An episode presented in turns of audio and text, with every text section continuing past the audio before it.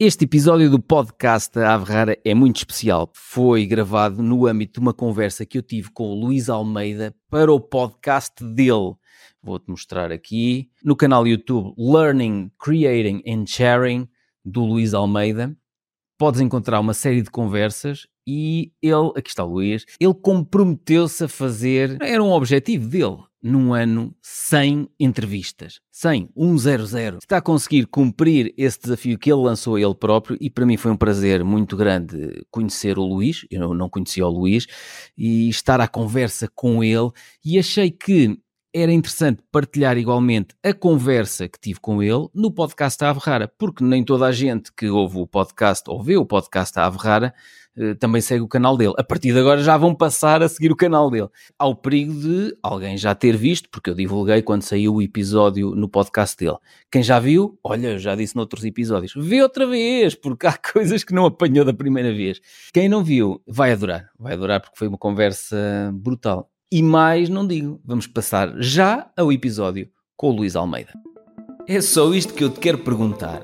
Queres ser uma ave rara ou apenas mais uma ovelha no rebanho?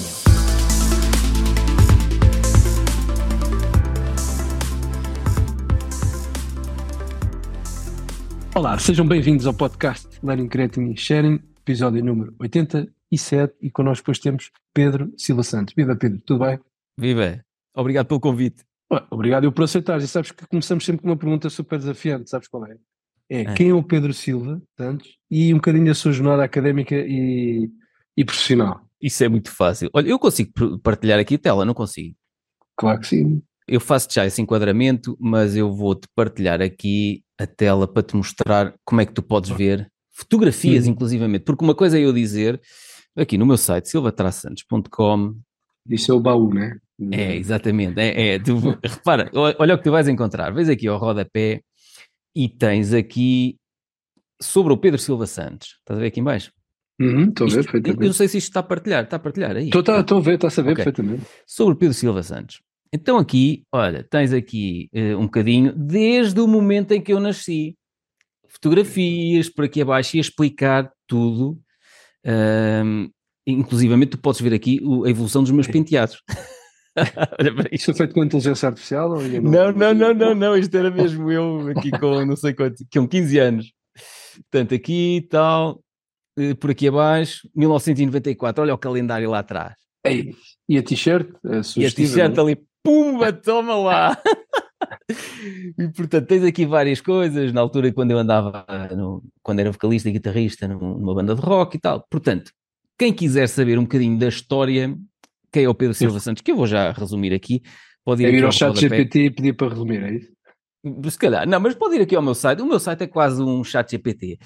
Uh, vai cá embaixo ao rodapé sobre o Pedro Silva Santos. Portanto, quem é que eu sou? Olha, eu desde miúdo sou um, um curioso, experimentalista uh, e às vezes tornava-me irritante para os meus pais, para os meus professores, porque uh, nunca estava hum, satisfeito com o que me diziam. Era sempre aquela coisa de, ah, é assim. Assim porquê? E, então, mas, e vai para ali ou para além? Para além. Mas para além, a que horas? Eu, quando me dizes uma coisa, eu pergunto mais duas. E há pessoas que isso uh, as irrita, estás a perceber? Mas eu gosto de ir perguntando coisas para ir puxando o fio do novelo. Claro eu sempre fui assim. Como é que eu decidi ir estudar para a universidade? Eu não queria ir estudar para a universidade aos 18 anos. Eu ia ir estudar uh, uh, guitarra elétrica para os Estados Unidos, mas os meus pais não tinham dinheiro para me pagar a bolsa numa, numa escola na Califórnia, que eu escrevi para lá por carta para a escola na Califórnia em 1995 ou 6, escrevi-lhes uma carta porque era uma escola que vinha anunciada numa revista de guitarra que eu comprava. Então uhum. escrevi-lhes uma carta, eh, tentei em inglês, com o inglês que eu tinha da escola, da altura, e eles responderam... não viu o translator. Sim, e eles mandaram... Não, qual translator? Estás-te a passar. um, e eles mandaram-me em 95 ou 96, acho que foi em 95, mandaram-me os panfletos todos e quanto é que custava. Bem, aquilo era assustador já na altura viver na Califórnia. Pronto, os meus pais obviamente não tinham dinheiro e eu pensei, oh, olha, vou fazer outra coisa qualquer. Só que depois os meus amigos todos, aos 18 anos, uh, estávamos a acabar o 12 ano e iam todos candidatar-se à universidade. Uhum. E estávamos em casa de uma amiga minha, mesmo ao lado da casa dos meus pais, estavam todos, ah, eu vou para a economia, ah, eu vou para sei aqui, e eu, é, eu não vou para lado nenhum, eu logo vou pensar o que é que quero fazer, tata, tata. e o pai dessa minha amiga disse assim, é pá, um curso brutal, os gajos até dão casas, dão casas como? Espera aí, isso, isso, isso, é uma história que me interessa. Uh, e eu conto isso aqui, neste livro. Tu ainda não leste os meus livros, a Ave Rara? Não, mas já, mas já está aqui no tudo listo para fazer. Pronto, Sim, eu, eu conto essa história aqui. Então, ele disse-me, epá, é uma profissão, uh, engenheiro florestal, só havia na altura em Vila Real, na Universidade de Trás-os-Montes e Alto Douro, e no Instituto Sim. Superior de Agronomia, em Lisboa. Uh, não sei se já havia na Escola Superior Agrária de Coimbra, eu acho que não, em 1996. Uhum. Eles dão casas aos florestais. E eu, dão casas? Então eu quero tirar esse curso. Vou já. Então o que é que eu fiz? Candidatei-me uh, a engenharia florestal na expectativa de, opá, vou fazer um curso de 5 anos, na altura ainda eram as licenciaturas de 5 anos. 5 anos, sim. Vou fazer um curso de 5 anos, mas depois tenho casa, já viste, começo logo a vida de forma diferente. E depois, quando fui para a universidade, logo nos primeiros dias, na primeira ou segunda semana, havia lá na aula magna, eu fui para a Universidade de Trás-os-Montes e Alto Douro, em Vila Real, lá na, no, no, auditório principal, na aula magna, fizeram uma recepção aos calores e tal, e não sei o quê. Então tinha professores, bem-vindo, professores que nós íamos ter ao longo dos cinco anos de Engenharia Florestal, foram falando um bocadinho o que era o engenheiro florestal, o que era não sei o quê, tata. e apercebi-me que eles não davam casas aos engenheiros florestais. Existiam casas uh, no meio das florestas para os guardas florestais pernoitarem. um pequeno pormenor. Um pequeno pormenor. Confundi um engenheiro florestal com um guarda florestal. Uh, epá, e na altura foi uma frustração brutal, porque eu pensei, ih, caraças, afinal não vou ter direito a casa. O, o senhor Albino, que era o pai da, da minha, da minha amiga Carla, senhor Fizeste Albino, uma reclamação. não, mas depois gostei do curso, hum. gostei da parte que eu tinha muita engenharia, gostei da parte uh, ligada a um, começar a perceber as plantas, a dinâmica das coisas. Olha, começar a, a ir na rua e, e, antigamente para mim eh, as árvores eram todas iguais e eu agora Sim. consigo olhar para Agora, na altura, imagina, quando fui para a universidade, quando comecei a, a, aprender os nomes das árvores, comecei a ver que os pinheiros não eram todos pinheiros. Havia pinheiros, uhum. pseudotsugas, pícias, abetos, aquilo para mim era tudo igual. É pinheiro e sempre em frente. E é que de repente comecei ver o mundo com os olhos diferentes, estás a ver? Quando comecei a aprender uh, a olhar lá para fora, eu, não, aquilo é uma faia, aquilo é uma tília, aquilo... Epá, de repente parecia que as coisas estavam completamente diferentes à minha volta, percebes? Uhum. E gostei dessa percepção que, que o ensino superior me trouxe de ver o um mundo, ver que o mundo era muito mais do que aquele mundinho que o Pedrinho de 18 anos tinha conhecido até ali, percebes? Uhum. Depois, gostei da parte... E até te deu uh, energia, se calhar, para o, para o curso que não estavas a ver dessa forma, não é? Sim, sim, sim. E gostei da parte matemática do curso, por incrível que pareça, porque eu nem, nunca fui um aluno brutal a matemática, eu passava sempre ou com. Eu passava sempre no liceu, era com uma ou duas negativas no terceiro período, e uma das negativas era a matemática. Mas hum, gostei muito da parte matemática do, do curso e mais tarde fiz um, um mestrado em modelação estocástico-dinâmica, só para teres noção o quanto eu gostei de matemática. Comecei a desenvolver matemáticos no, no meu mestrado. Uh, porquê? Porque era, muita da matemática era matemática aplicada ou uh, otimização de processos, Uh, e então eu começava a ver, espera aí, numa exploração florestal, numa exploração agrícola, pode-se otimizar receitas, custos, e então comecei a ver uma aplicação e eu, epá, espera aí, esta matemática interessa, porque claro. tu olhas para isto e começas, eu, eu tive uma, uma, disciplina de desenho experimental, estás a ver? Uhum. E eu, espera, isto faz sentido, eu gosto de fazer experiências, portanto, se, então espera, grupo A, grupo B, depois faço comparação e tal, análise estatística, como é que eu comparo isto? Epá, comecei a adorar aquilo porque tinha uma aplicação prática, estás a ver? Uhum. Um, pronto, e foi isto. Acabei o curso Um, eu, eu, comecei a estagiar na área de ecologia de sistemas aquáticos, na parte dos rios, barragens, e como professor catedrático lá na, na Universidade de Trás-os-Montes e Alto Douro. Um, e depois havia uma vaga para dar aulas no Politécnico de Bragança, um, uhum. porque havia um professor que ia entrar em doutoramento. E então disseram: Olha, tu não te queres candidatar? Não sei o quê. Esse professor catedrático com quem eu estava e assistente uhum. dele. E eu candidatei-me naquela. Pá, olha, mandei para lá o currículo. E eu já disse noutros episódios: mandei o currículo, não pus. Fotografia não pus, eh, mas não pus nem contacto telefónico, nem e-mail, nada, não pus nada. Não, o que tu recomendas agora nos. No... e aqui, olha, neste livro, é isso, dizer, conseguir todas as neiras que eu fiz e que tu podes evitar. Um, mas conclusão, como aquilo era um, uma área tão nicho, tão específica, eu fui, fiquei, para teres noção, fiquei em primeiro lugar, uh, apesar de ser recém-licenciado, eu já tinha, uh, depois do estágio, eu comecei a trabalhar com esse professor catedrático em projetos uh, de prestação uhum. de serviços ao, para o exterior, ligado uhum. aos rios e às barragens, e portanto, ele, esse professor catedrático era dos maiores especialistas, agora está reformado, dos maiores especialistas que temos cá em ecologia de sistemas aquáticos. Quando uhum. alguém viu que eu tinha estagiado com ele, telefonaram-lhe e disseram: Olha, o, um Pedro Santos, num... sim, sim, está aqui connosco, ele faz aqui trabalhos connosco. Epá, ele ficou em primeiro lugar, ele tem que vir assinar o contrato até segunda-feira, senão passa isto para o segundo lugar. Pronto, foi assim, tipo, quase para não dar aulas no Politécnico de Bragança por isto. Depois dei aulas no Politécnico de Bragança dois anos, uhum. Opa, mas eu sou eu sou daqueles que não se cala e, e então o, o, sistema em si eu fervia, estás a ver? Com coisas que eu queria fazer, não dá para fazer porque tens contrato de exclusividade. Oh, como assim? Contrato de exclusividade? Sim, se não tivesses contrato de exclusividade ganhavas menos. Como assim? Mas não posso fazer coisas. Vamos fazer queres. coisas aqui nós, vamos criar um grupo aqui de, para começar a prestar serviços ao exterior. Imagina, um puto com 25 anos, cheio de vontade de fazer coisas. E o pessoal dizia-me, só mais tarde é que eu comecei a ver que isto era a forma que as pessoas têm de empurrar com a barriga para a frente.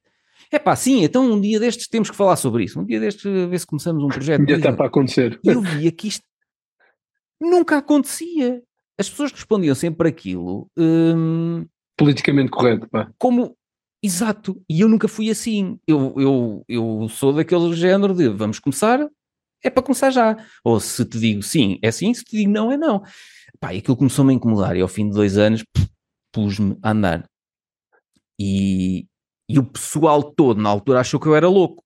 Como é que um puto de 25, vá, tive lá dois anos, aos 26 anos, ganhava 1500 euros, tinha a DSE, um contrato público, estava a dar aulas numa instituição de ensino superior e de repente, ah pá, estou farto disto, meu, vou, mas é para... E sabes para onde é que eu fui? Fui para Recibos Verdes, na universidade onde eu tinha estudado, porque não tinha. Convidaram-me para ir lá uhum. ser assistente. Um, e eu comecei a dar aulas lá a recibos verdes, que era para eu poder, para não ter exclusividade, para eu poder criar uh, ligações com empresas, tata, tata, tata. e comecei aos poucos a trabalhar uh, na área ambiental nos parques eólicos que estavam a começar a construir na Serra do Marão, ali entre Vila Real e Amarante. Epá, e, e, foi aquilo que depois desencadeou tudo o que eu vim a fazer eh, daí para a frente, porque dois anos depois disso eh, deixei de dar aulas, comecei a dedicar-me à consultoria ambiental a tempo inteiro e criei uma empresa de consultoria ambiental minha em 2009, que ainda tenho até hoje, já não faço nada, já sou bardina, já tenho tudo delegado na minha equipa, mas, mas pronto, uh, há 15 anos, vai fazer 15 anos a empresa. A empresa chama-se Noctua. Noctula. Noctula. Sim, Noctula. Noctula. Qual é o foco principal, ou seja, qual é o tipo de trabalhos que, que vocês tentam uh, Nós ajudar? só trabalhamos... É uma, área, é uma área bastante, neste momento, é, não, não, nós, nós decidimos, nós experimentámos no passado várias áreas da área ligadas à consultoria ambiental, mas em 2017 fechámos a maior parte das áreas de negócio, só, só prestamos serviços para uh, privados que desenvolvam parques eólicos e centrais solares fotovoltaicas e, e mini hídricas também. Pronto. Não trabalhamos com indústria, não trabalhamos com oficinas, não trabalhamos com uh, sei lá, certificação ISO 14001, nada disso, nada. Uh, então, dedicámos-nos a um nicho, trabalhamos com uma lista muito restrita de clientes, uhum. uh, não aceitamos clientes e, portanto, estamos num registro muito nicho da. Oceano azul? Quase. Sim. Quase um oceano azul.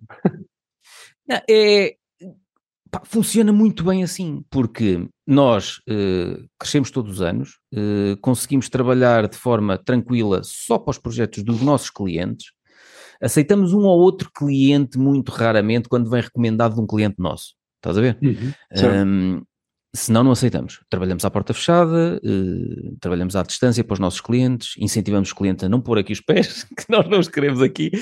Uh, portanto, uh, opa, mas isso tudo foi construindo, não é? Essa foi relação, desenvolvendo é? isso, não foi assim logo em 2009 quando criei a empresa.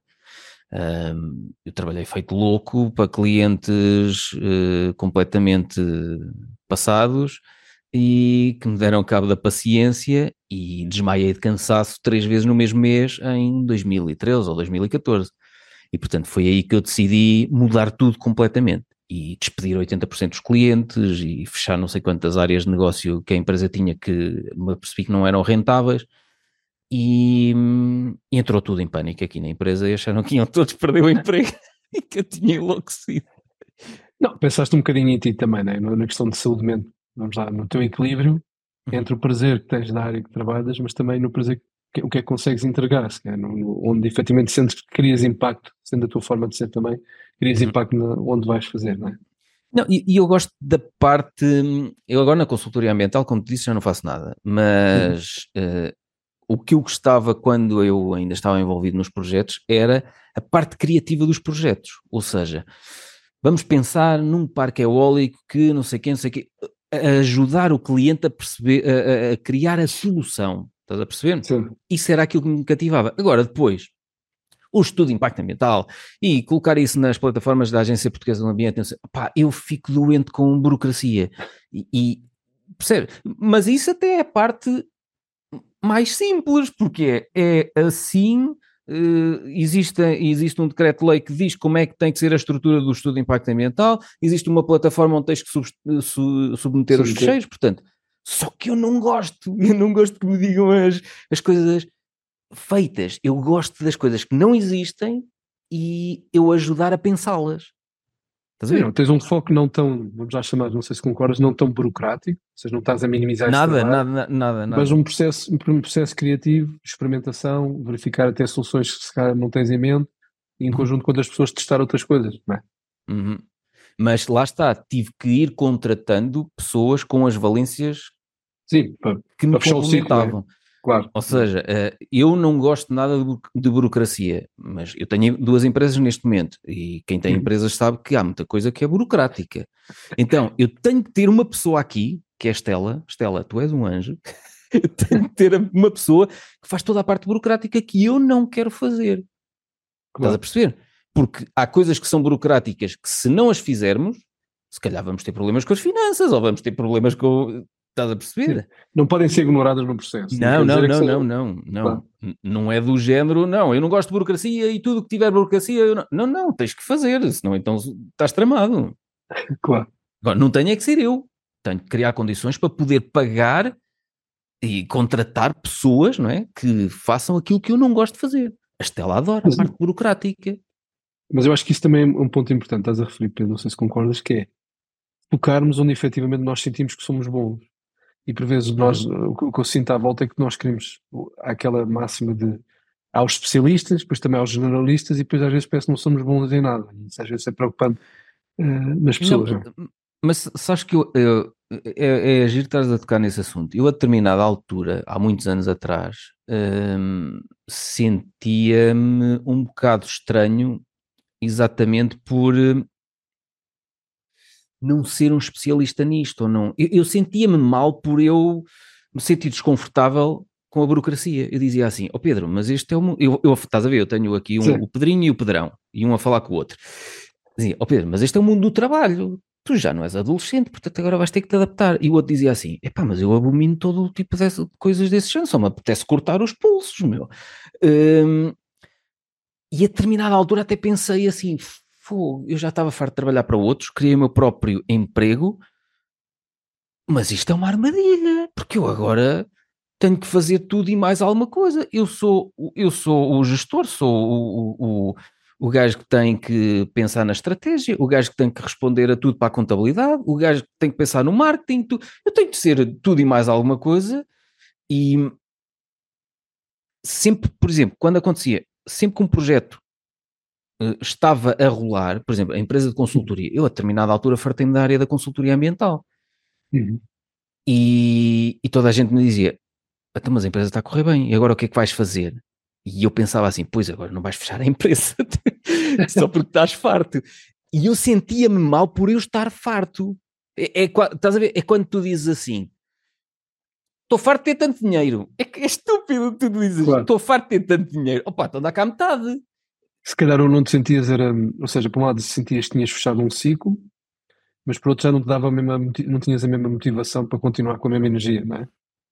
Não, porque era mais do mesmo. Estás a perceber? Claro. Pronto, ok, já sei. Olha, saiu, saiu uma legislação nova. Ah, que horror, pronto. Então mais uma burocracia agora para cumprir.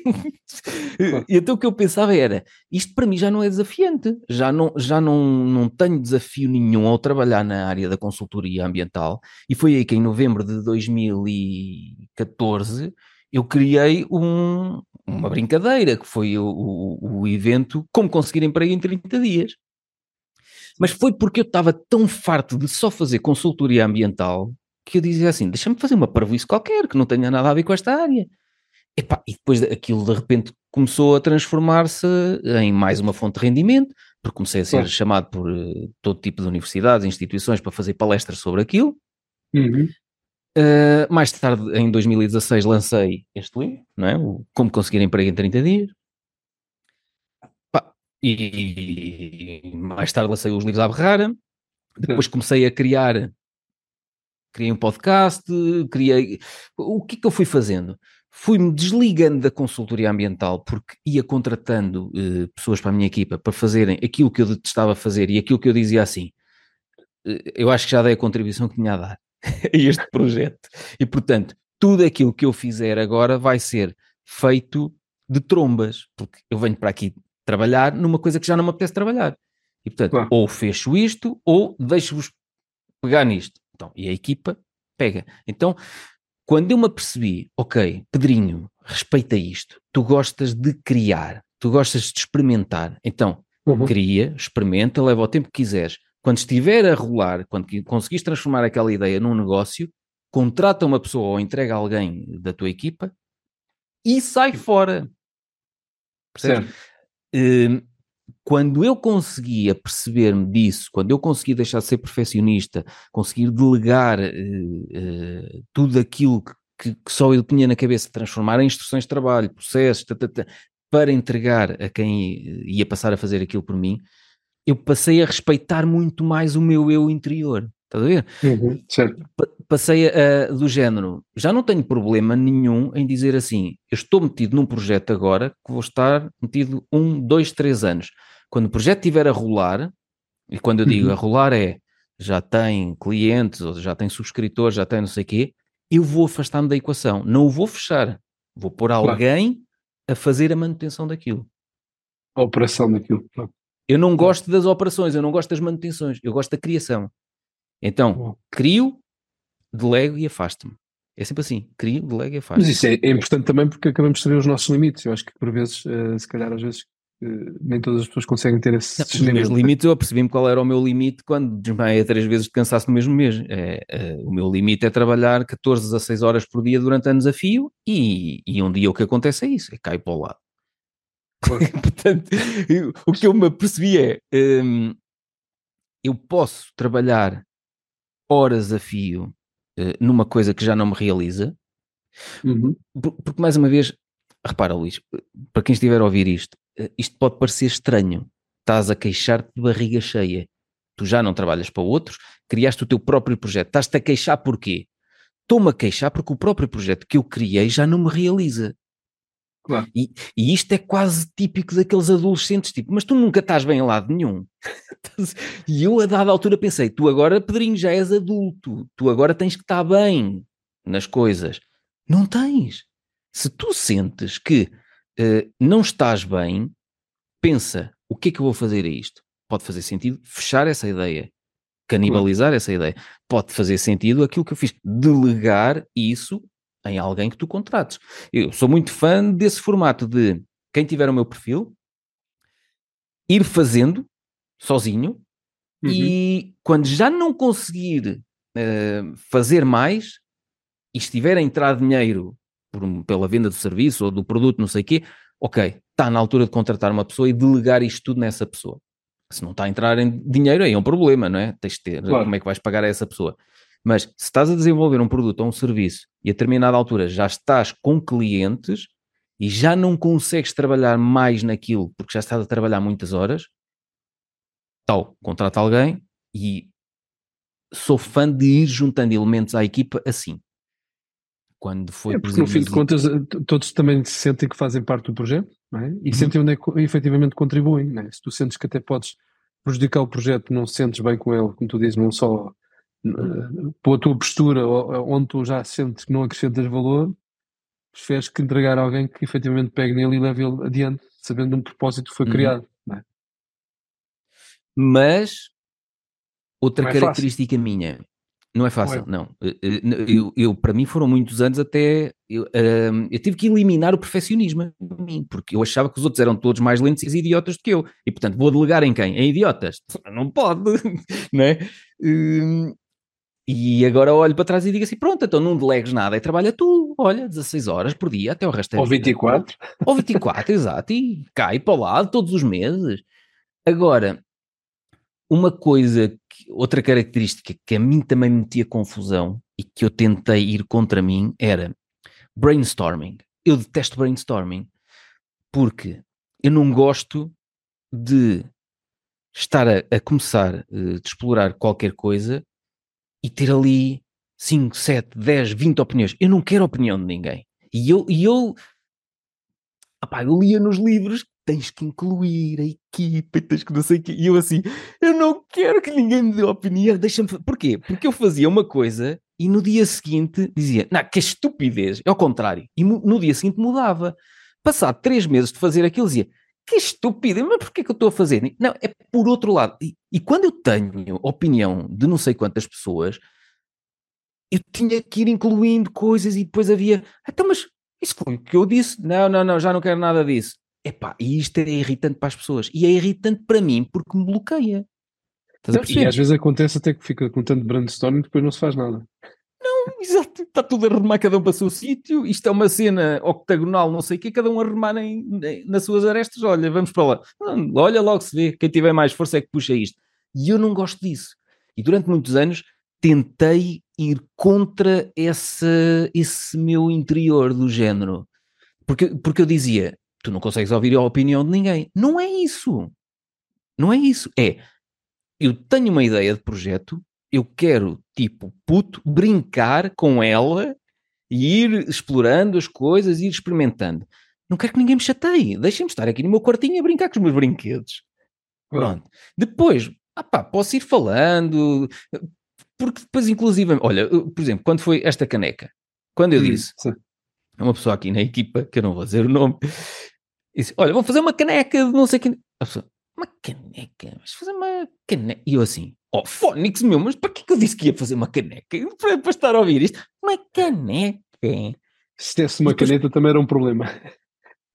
Pronto, e depois quando fiz, ai que gira, não sei quem, não sei quem, eu pensei, e depois eu na altura disse, vou vender a caneca, eu, não, eu não vendo as canecas hum, separadamente, vendo-as em pack com estes dois livros, a Averrara 1 e a Averrara 2.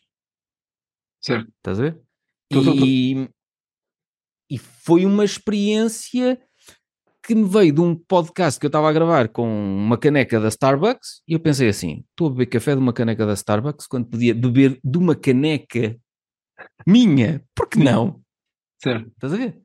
Claro. Mas quando partilhei a ideia, fiquei logo doente com a reação. Uma caneca. Mas isso, isso, a minha sensibilidade é que as pessoas hoje em dia, eh, talvez por isso, é, quando eu falo, nós por vezes queremos partilhar, uhum. mas depois não partilhamos porque sentimos que a maior parte das pessoas nos bloqueia em tudo né? e nos fecha até a visão. Né? Porque vão dizer, ah, vais fazer isto, mas ao Pedro era melhor estás numa empresa a trabalhar se calhar por conta de outra, uh, tinhas emprego fixo, continuavas a dar aulas, Pronto, mas tu dizias, também, mas se calhar não era feliz, não é?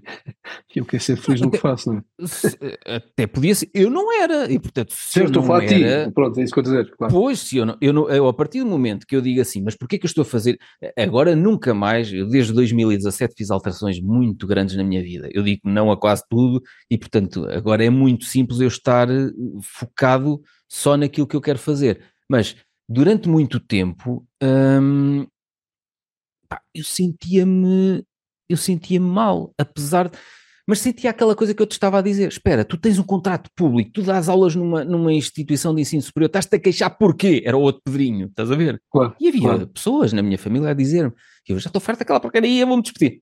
Mas tu estás-te a passar, tu tens um contrato público, meu. É porque nós também temos um formato, ou seja, que tu nasces, tens de fazer universidade, depois tinhas que casar, depois tinhas de fazer isto, tinhas de ter um Eu casei o ano passado, aos 44 ah. anos. certo, mas tu estás a dizer o que eu quero dizer, a nossa cultura, tô, tô, tô. ou seja, portuguesa tem a ver a verso ao risco, é? Uhum. por isso é que eu acho que há muitas pessoas que têm muito potencial, mas por vezes eles não fazem porque são bloqueados, quase à nascença, e somos nós até às vezes como pais e não pais, bloqueamos as crianças, nós vemos o exemplo das crianças, ah, não faças isto, não vais por ali, não somos capazes de dizer, experimenta fazer isto de outra forma, que é diferente, não é? A gente diz não faz isto. Quando a gente diz não faz, a criança só ouve um não. É? A partir daí já não ouve o resto. Enquanto se a gente disser experimenta de outra forma, filho, é? é? completamente diferente, não é? Mas sabes que nós próprios, uh, fruto de vermos os outros, como é que eles vivem a vida deles e assim, vamos ganhando filtros ao longo da vida. Um, e vamos tendo aquelas sensações de a vida é assim, a vida não é um mar de rosas, meu menino. Eu também não estou a dizer que é um mar de rosas. Agora a questão é, deixa-me lá escolher as rosas que eu, onde eu me quero picar, estás a perceber? Cria, uh, cria o teu próprio jardim, é? Por assim dizer. É? Exatamente, pronto. E agora, é um caminho muito difícil e é um caminho de. Pá, quem. quem que, há, há tempos estava um amigo meu a dizer-me assim: agora queria uh, o meu próprio emprego, é que me apercebi que conseguir clientes é fácil, o que é difícil é que eles me paguem. e as pessoas só têm noção disso quando criam o seu próprio emprego, nomeadamente, principalmente na área dos serviços, e depois tens aqueles tipos que estão habituados a pagar a 90 dias, 180 dias, quando lhes apetecer, e pá, eu sempre fui muito direto. E, e comigo tínhamos montes de clientes que, para já, muitos deles nem começávamos a trabalhar exatamente por causa disso. Eu disse, é 30 dias.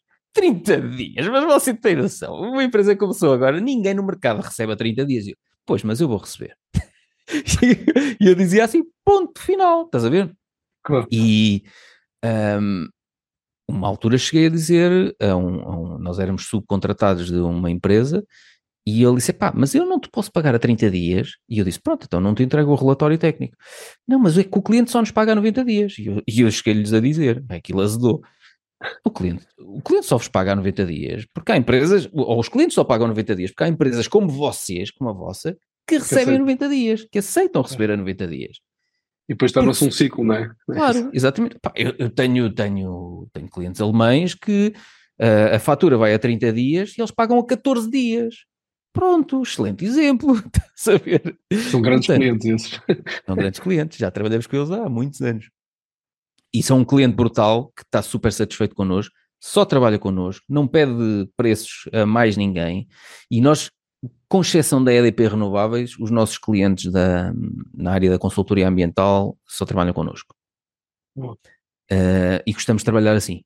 E os que fazem comparação de preços uh, ou não começam a trabalhar connosco, ou mais tarde ou mais cedo levam assim com vaselina nos patins e vão-se embora.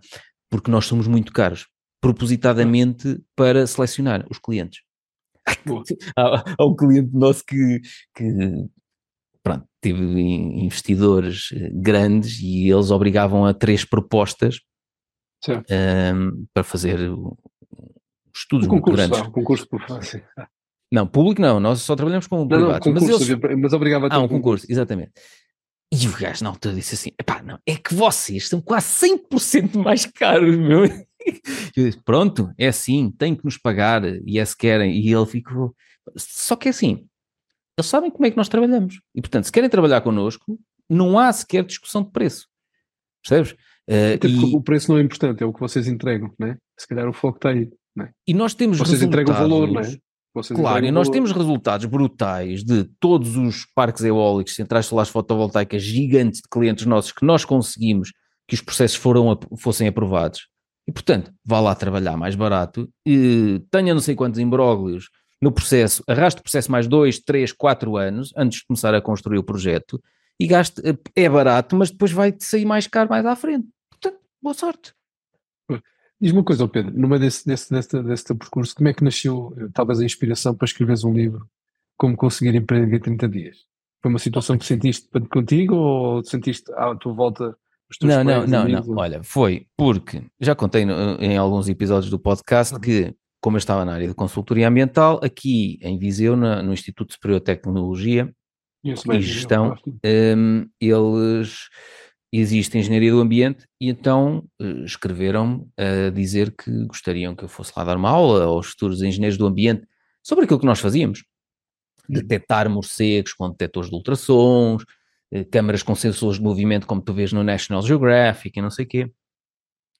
E na altura eu disse, que, que grande seca, ó professor, tu vou falar nisso aos alunos.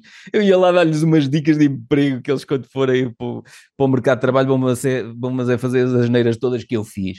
E ela, então vai, faça lá as duas coisas. Um- uma aulinha sobre consultoria ambiental e uma palestra de emprego. E então eu, foi aí que eu pensei, se eu estivesse agora a candidatar-me para evitar todos aqueles erros que eu cometi, eu dividia isto num desafio de 30 dias.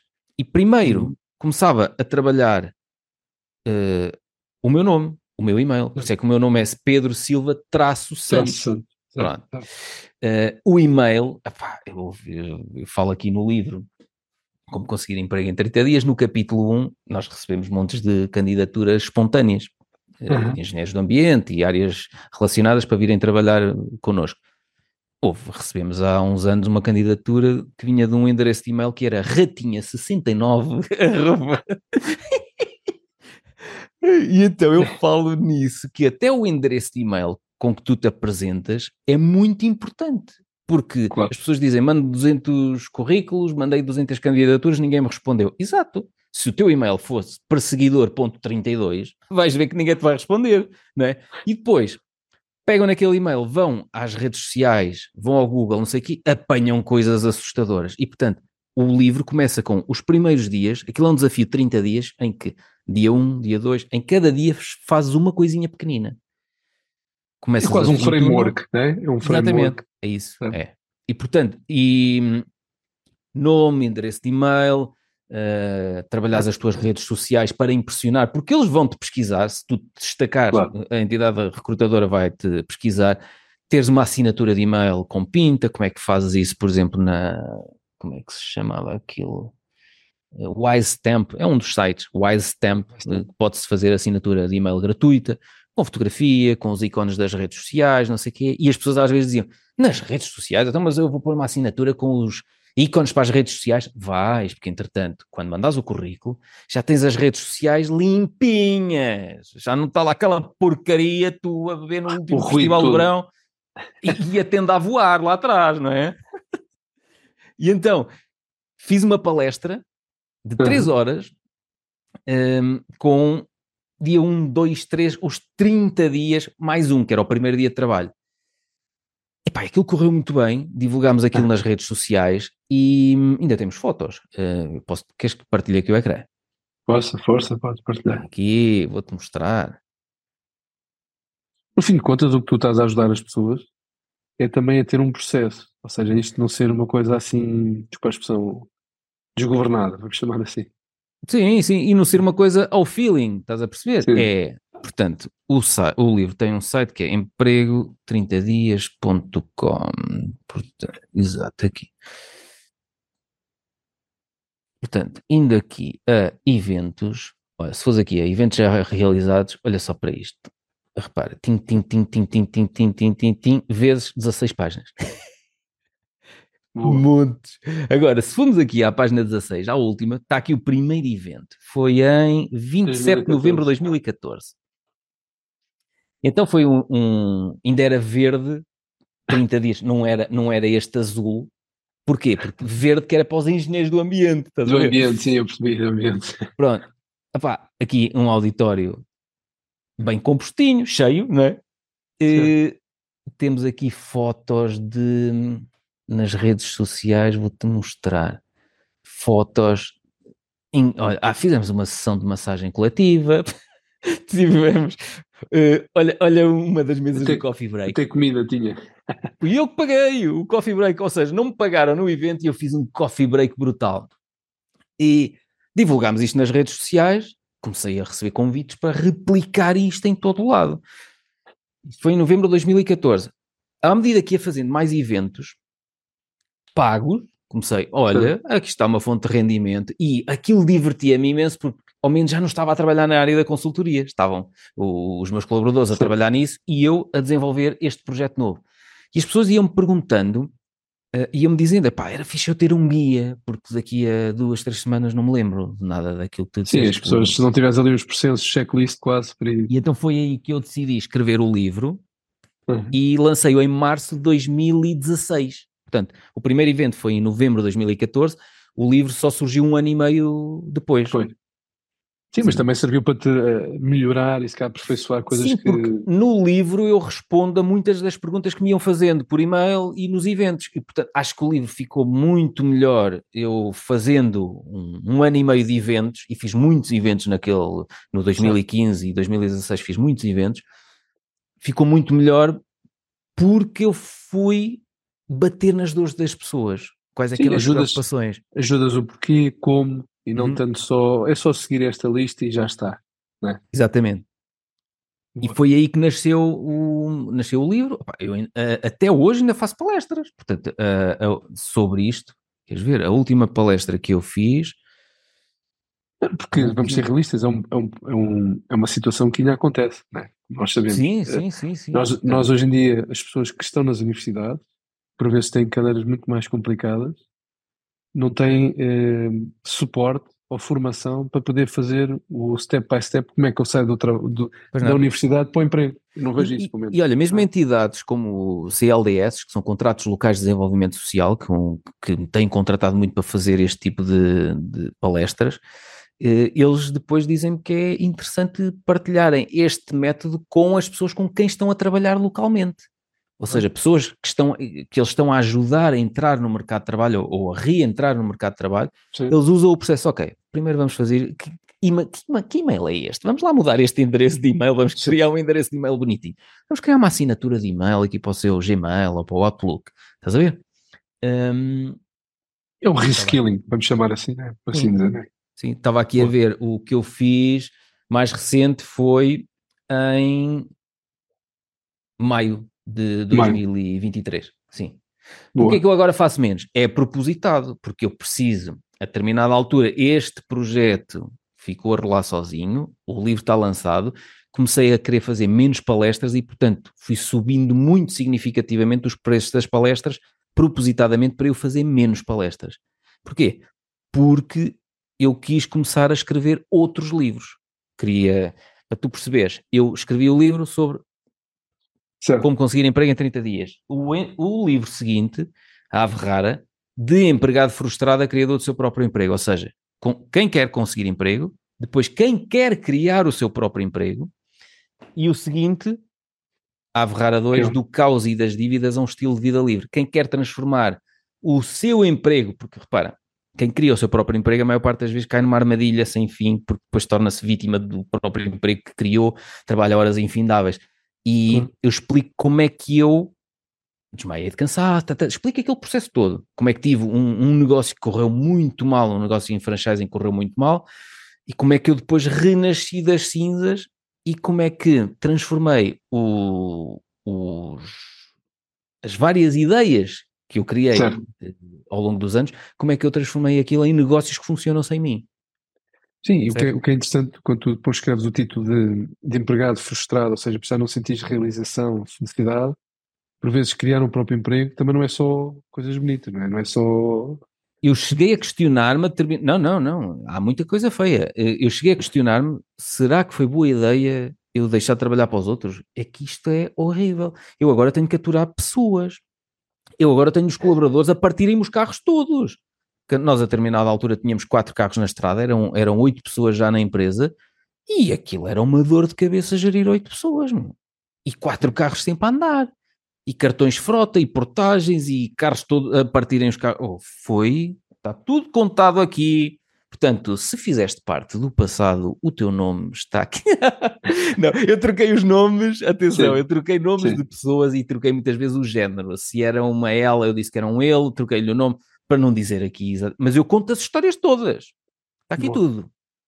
Ou seja, quando tu, como é que, essa inspiração de traduzir, ou seja, também a tua experiência profissional em livro, é uma forma também de poderes também contribuir especialmente para outras pessoas que possam também rever aqui um a bocado. A minha ideia base nunca foi essa. A minha hum. ideia base foi uh, eu precisava de falar. Então eu comecei a escrever para o blog do meu site. Ok. Porque eu estava frustrado com, com as dívidas que tinha contraído naquele negócio em franchising, o processo de, de com, com, a marca em franchising que tivemos que nos meter em tribunal para conseguir rescindir por justa causa, foi um processo horrível, foi uma luta de tubarões horrível. Um, os colaboradores rebentarem-me com os carros todos, Epá, eu estava frustrado, e então eu comecei a escrever no meu site, silvatraçantos.com, uhum. no blog, comecei a escrever artigos e comecei a ir partilhando no Facebook, no LinkedIn e via como é que as pessoas reagiam. E, pá, e, e aquilo fazia-me bem, sabes? Eh, eu não estava. Libertava-te. Libertava Sim, ajudava-me a fazer as pazes com frustrações do passado. Um, não era para. Obviamente que eu depois vinha perceber pelo feedback, pelo feedback das pessoas que ajudava muita gente que estava em situações parecidas e diziam: Olha, fiz, fizeste assim, grande ideia, e não tinha pensado nisto, opá, vou experimentar. Mas o meu propósito inicial não era esse, o meu propósito inicial era egocêntrico, era eu preciso de deitar isto cá para fora, porque eu estou a arrebentar. Isso é uma forma de também partilhares, porque lá está, é porque o desmaiar e tudo o resto, sentias que tinhas que falar com alguém. Às vezes quem está uhum. próximo também já vive a situação, né? E, e também é dolorosa. Não, quem está próximo, olha, a, a, minha esposa fazia parte de, na altura ainda era a minha namorada, fazia uhum. parte daquele negócio em franchising que correu muito mal. Epá, e aquilo, hum, ela teve aqui na cabeça uma pelada, sabes o que é peladas? Ficar sem cabelo, assim, uma cena redonda, caiu-lhe o cabelo todo. Depois, mais tarde, voltou a nascer. Mas aquilo era stress, stress. ao limite de cair em tenacos de cabelo, estás a ver? Esta barba branca toda foi num ano e meio. Mas eu adoro a minha barba branca, atenção, é a melhor recordação que eu tenho da fase negra da minha vida. Adoro esta minha barba branca e quando vou na rua eu vejo que elas do outro lado param. Não, não isso é mentira. Esta última parte é mentira. Esta corta. Uh... Não, podes deixar, mas. Não, o que, tu, o que, no fim de contas também é, é, também poderes ajudar as outras pessoas no sentido de saber o que não devem fazer, não é? também por vezes. As pessoas preocupam-se muito com o que fazer, mas também há coisas que é preciso saber não fazer, não é? Hum, se calhar ajudá-las a perceber onde é que estão os riscos, principalmente financeiros, dos grandes erros que eu cometi. Porque eh, eu, eu não digo em lado nenhum, não faças isto. Porque há coisas que eu faço que fazem sentido para mim, e há coisas que eu não faço que não fazem sentido para mim, mas podem fazer sentido para outras pessoas. Agora, riscos financeiros como aqueles uh, em que eu me envolvi uh, no negócio em franchising, nós tivemos que fazer uh, muitos créditos, leasings de equipamentos e os meus pais ficaram com as poupanças deles e, as casa, e a casa deles como garantia e eram avalistas em tudo. Passaram aquele, hum. dou o meu aval ao subscritor, portanto, toda a gente assinou aquilo aquilo foi um descalabro Estava tudo envolvido, a família. Estava tudo envolvido, exato. E isso foi, apesar de eu não dizer isso em lado nenhum, tipo, não faças isso, se calhar agora, se calhar devia dizer, não faças isso, que é, eu sou novo, eu tenho 45 anos, portanto, eu se perder tudo hoje, eu recupero tudo em pouco tempo, porque pá, as valências estão. A menos que me dê uma cena de amnésia, e também nisso já, já disse noutros episódios. Tenho tantos episódios do podcast, tenho tudo escrito nos livros. Se tiver um, um episódio de amnésia, leio tudo, vejo os episódios todos assim já sei como é que fiz. Mas, mas basicamente é: eu se perdesse tudo, hum, pá, eu tenho as valências, eu começo tudo do zero outra vez, sem medo. Os meus pais, se perdessem tudo, a minha mãe fez agora 68 anos, o meu pai tem 67, apesar de serem novos. É diferente. Eles trabalharam toda a vida para outros. Uh, e até a preparação, como é feito naquele tempo, não é que seja negativo ou positivo, é diferente, né? porque nós já sabemos que podemos cair, levantamos. Agora, se calhar, para eles cair é diferente, né? pode ter um impacto. Pá, para eles perderem a casa, que andaram tantos anos a pagar, perderem as poupanças. E que nem tiveram uma decisão direta, né? no final do dia, eles não tiveram nenhuma decisão. Né? Uma coisa é dizer: olha, vou comprar isto, uma minador, por assim não, dizer. Não, a decisão deles foi a decisão da maior parte dos pais. Eh, de apoiar. São, exato, que são demasiado protetores e são imbecis, desculpem lá, pais, e estou a chamar os meus de imbecis, que foram imbecis naquela altura, deviam ter dito não. Pedro, precisas, vai arranjar de outra maneira, porque eu não vou pôr as minhas poupanças, a minha casa e não vou dar um aval a qualquer coisa que corra mal, porque achamos sempre que as coisas vão correr bem. E se não correrem? É, não, não, não vemos só, não vemos os dois planos, talvez. Né? Por um lado, devemos ser positivos, mas também temos de ser realistas. Exato. É isso. E, portanto, uma das coisas que não deves fazer é nunca meter os teus pais como avalistas, as poupanças e o, os imóveis, seja lá o que for, dos teus pais ou de um familiar. Nada disso. Mas isso corrige-me se eu estou a interpretar mal. Eu acho que isso também parte até da tua própria personalidade, que é cada vez mais as pessoas saberem quais são os seus limites. É saber se eu tenho 10 e aceito até os 10, salvo seja perder, ninguém gosta de perder, por assim uhum. dizer, é uma coisa. Mas não, se calhar, tendo por ter 50 e depois os 50 que pode pôr em causa a tua vida e quem está à volta. É? Sais fora do jogo, entre aspas, é. exatamente. Exatamente. E ali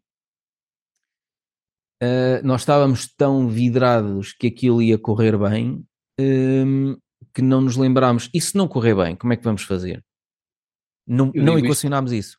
Eu costumo, um amigo meu que, que ele é advogado e ele dizia-me sempre: Eu nunca tenho, ironicamente, ele dizia: Eu nunca tenho problemas, porque quando vem ter comigo só, só me trazem os problemas todos. Nunca vem ninguém ter comigo a dizer assim: Olha, eu vou criar uma empresa, preciso disto, preciso daquilo. Ele diz que é muito raro alguém vir ter com ele, uma base inicial. Ele diz: Pá, se calhar ele que invista 100, 200, 300, não interessa o número, esse uhum. investimento tem um retorno, uhum. pelo menos ele saber algumas coisas que ele deve fazer. Essa é uma excelente dica, porque nós só recorremos aos advogados quando há problemas, não é? É como o médico, uh, né? a gente só vai ao médico quando estamos doentes. Exato. Quando devíamos fazer a prevenção, quando devíamos, vou criar este, vou criar uma loja online. Ok, tenho que falar com o advogado para perceber o que é que eu tenho que ter nos termos e condições para não vir a azar e multar-me. Uh, estás a ver? Vou, vou copiar do lado, que é sempre igual, né? Exato. Boa sorte então, não é? é. Um, e essa pode ser uma grande dica. Se calhar vale a pena, não sei quanto é que custa, mas numa fase inicial e investires, eh, eu sei que numa fase inicial estamos a investir, já pouco dinheiro temos, é? a maior parte claro. das pessoas começa o seu próprio emprego sem dinheiro, mas 100 ou 200 euros ou 300 euros, seja lá o que for, numa fase inicial, poupam-te muitas dores de cabeça no futuro. Pode-me limitar o risco, eu costumo dizer. Uhum. Ou seja, e eu acho que talvez nas faculdades e nas universidades e às vezes falta-nos esse é, quase, acho que é uma palavra forte, quase obrigar as pessoas cada vez mais a fazer prevenção. Seja ela em negócios, seja ela em saúde, nós fazemos, somos sempre reativos, falamos muito em proatividade, mas depois no final do dia, e contra mim fala, atenção, não estou a dizer que faço tudo bem, mas acho que ele disse-me disse esse conselho e ele diz, se viessem ter comigo, se calhar até pode dizer, continuar com a ideia, mas mais estruturada, defendendo-se uhum. melhor e se calhar questionar mais, e porquê é que vais por aqui, e tentar ser uma conversa agradável e não, numa, e não numa de pânico, né? Estamos todos chateados, uhum. é uma situação financeira, nunca, nunca ninguém ganha só, todos perdem, por isso é uma situação mais dolorosa para todos, né? Aquilo, aquilo que me trouxe foi. Um, eu desde 2015 que não tenho créditos bancários e eu abomino todo tipo de entidades bancárias. Portanto, para mim, eh, porque eu fui tão maltratado na altura pelas entidades bancárias, um, que eu jurei que, pá, uh, que não ia precisar deles. E a única coisa que, que, eu, que eu gosto nas entidades bancárias é nos os bancos que estão cotados em bolsa, os excelentes ban bancos americanos e de Singapura, comprá-los quando estão no, no, fundo do ciclo e vender quando estão no topo do ciclo. Portanto, eu para os bancos só gosto de fazer isso, que é comprar quando vocês estão a derramar sangue e vender-vos quando estão lá em cima.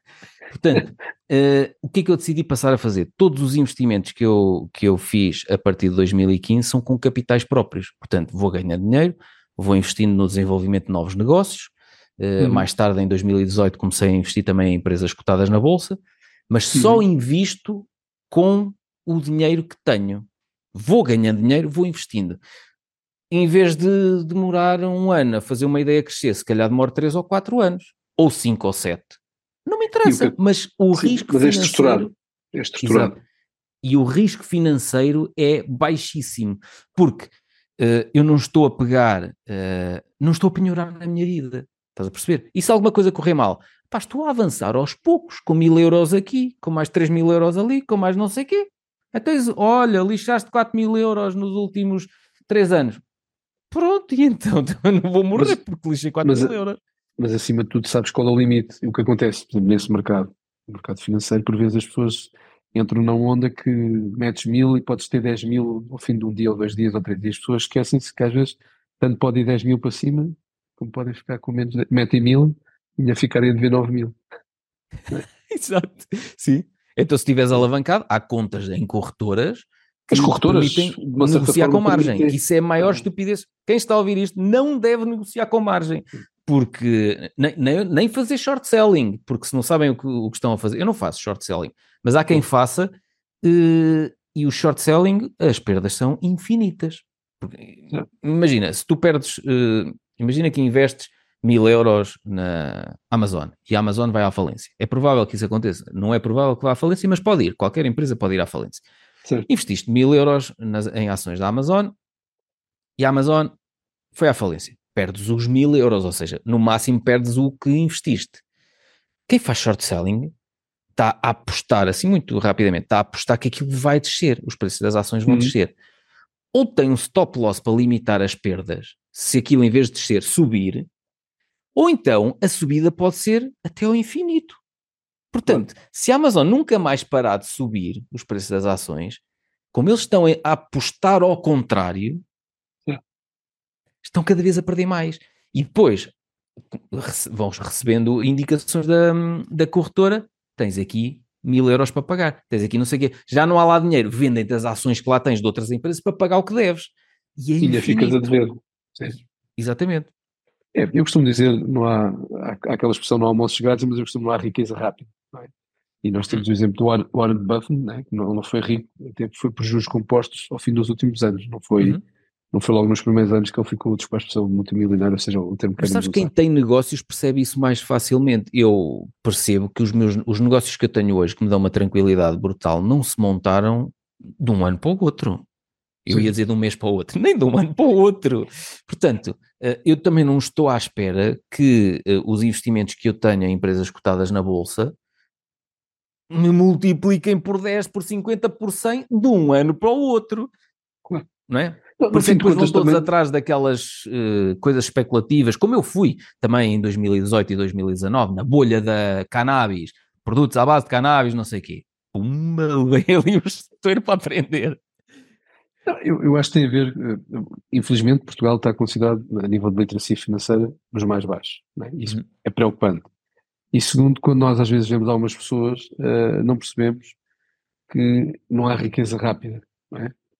ou, ou tu efetivamente até podes nascer no meio dela, ainda bem para ti, mas também se não, se não souberes gerir aquilo. Também a destróis rapidamente. Também a destróis. Também é preciso ter uma cultura, que em Portugal, falo em Portugal mais, apesar de conhecer outros países, há uma falta Manutenção de, de riqueza poupança, de criar, ou seja, às vezes as pessoas têm dificuldade a fazer o seu próprio orçamento, o que é que gastam, uhum. o que é que não gostam, é só 10 euros ali, mas 10 euros vezes, vezes 30 dias dá isto, isso. Uhum. É esta definição de prioridades que eu acho que as pessoas por vezes, uh, não digo que se esqueçam uh, propositadamente, mas devia ser quase, com tantas cadeiras que há nas universidades e nas escolas, eu penso que esta era quase uma obrigatoriedade, por assim dizer, na minha opinião concordo com a tua opinião. A questão é que temos uma classe política em Portugal que é vergonhosa e, e acho que não, nem, nem vai melhorar grande coisa. E, portanto, eu já não Sim. tenho expectativa nenhuma um, que seja a política a resolver estas questões. Portanto, o que é que eu gosto de fazer? Eu gosto de ter conversas contigo, gosto de ter conversas com outras pessoas, conversas na sauna, ainda hoje na sauna tivemos a falar sobre isso.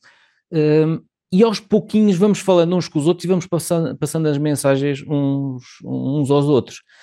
Porque se estamos à espera que isto vá ser instituído que no sistema diz, epá, esquece, eu também gostava que me tivessem ensinado a avaliar melhor o risco financeiro das coisas, mas o que é que se ensina? Ensina-se aquilo que tu estavas a dizer, estuda para ir para uma universidade, para teres um bom emprego, para teres, uh, trabalha muito filho. nesse emprego, para poderes trabalhar, em vez de 40 horas passas a trabalhar 60 horas, mas tens um, és promovido, e depois és promovido outra vez, mas passas a trabalhar 80 horas por semana, e depois tens um, a mulher, dois filhos, um cão, três carros, crédito para casa, mais casa de férias, crédito para as férias, não sei o quê. É crédito, crédito, crédito. E as pessoas a determinada altura chegam aos 40 e poucos anos, olham e dizem assim: Mas o que é que eu andei a fazer ao longo da vida? Não era nada disto que eu sonhava ser ou ter. Sim. Eu até tenho muita coisa e os outros olham e até sou isto, pareço isto, parece que não sei o quê, mas eu estou super mal, eu estou enterrado em dívida. Estás a ver? Muita gente Sim. está nessa situação. Um, e felizmente aquilo que me aconteceu, eu, eu, eu, olho, olha, eu até já tenho aqui na minha caneca, olha a frase, já fiz já as fiz pazes com um, aquilo que aconteceu no, de mal na minha vida ajudou-me a perceber por onde é que eu não queria ir. E ajudou-me a perceber que uh, naquele negócio eu tinha os bancos, tinha toda a gente a ligar-me, e pá, vocês têm prestações em atraso, têm não sei o que, não sei o quê. E eu pensei, eu quero criar condições para eu não depender de ninguém, para eu não depender de um sistema que uhum. chega à frente por mim uh, e que me aperta a mão e sorria quando estamos a assinar o contrato, mas que no primeiro dia em que eu tiver alguma dificuldade e precisar deles, são cães raivosos não vacinados. Estás a ver? Uh, e tudo aquilo que me aconteceu de mal na vida, naquela fase negra da minha vida, por isso é que esta capa negra do livro Averrara 2, ajudou-me a perceber que eu quero criar condições financeiras para, e foi isto que eu, que eu consegui alcançar, para não depender de nada nem de ninguém. Eu trabalho com quem quero, com quem me apetece, à hora que me apetece, nos projetos em que me apetecer, e vou investindo, como te disse anteriormente, lentamente, à medida que vou tendo dinheiro, vou investindo no desenvolvimento de novos projetos meus. Lá está, é o Pedrinho a brincar. O Pedrinho está a experimentar também, mais É o autoconhecimento, né? também estás a investir em ti próprio. Às vezes as pessoas se sentem mais que têm que investir noutros, porque veem que os outros fazem, mas esquecem-se de investir nelas próprias né? uhum. e seguem. O que tu disseste muito bem, o que tu fazes não quer dizer que seja aplicável a mim, ou o que eu faço seja. Exatamente. Yeah. É. Olha, ainda hoje estava a, falar, saber, é? estava a falar na sauna, por exemplo, eh, um amigo meu diz que a minha vida é demasiado enfadonha, porque é sempre igual, todos os dias, e depois o que é que fazes? Ainda há dias me perguntam, olha, mas tu já não trabalhas, o que é que fazes? Eu leio, penso, gravo podcasts e estou a desenvolver novos projetos. Mas um amigo meu sabe o que é que me disse? Isso é enfadonho, eu preciso de ação na minha vida. E eu, mas eu tenho ação eu tenho as leituras que eu quero, eu estou a ler e eu, é, grande ideia, espera aí, deixa-me experimentar no meu site se eu fizer isto.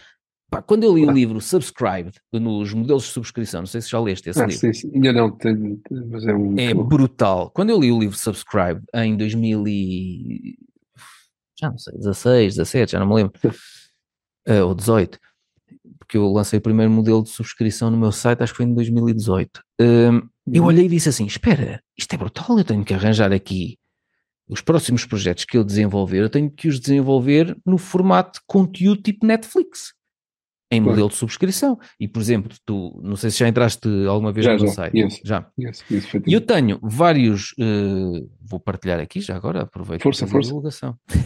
Claro, não pagas então, impostos, não te preocupes. Exatamente. Então, uh, em silva-santos.com, este belíssimo site, podes encontrar logo aqui à entrada, mas aqui no, na separação, no separador, cursos online, eu decidi transformar tudo aquilo que sabia fazer em cursos online. Repara, uh, como conseguir emprego em 30 dias, editar pequenos vídeos para um site, para um blog, como criar um podcast, como publicar uh, um livro sem editora, porque os meus livros foram todos publicados em edição de autor. Eu não tenho editora nem distribuidor, controlei, controlei e controlo o processo todo.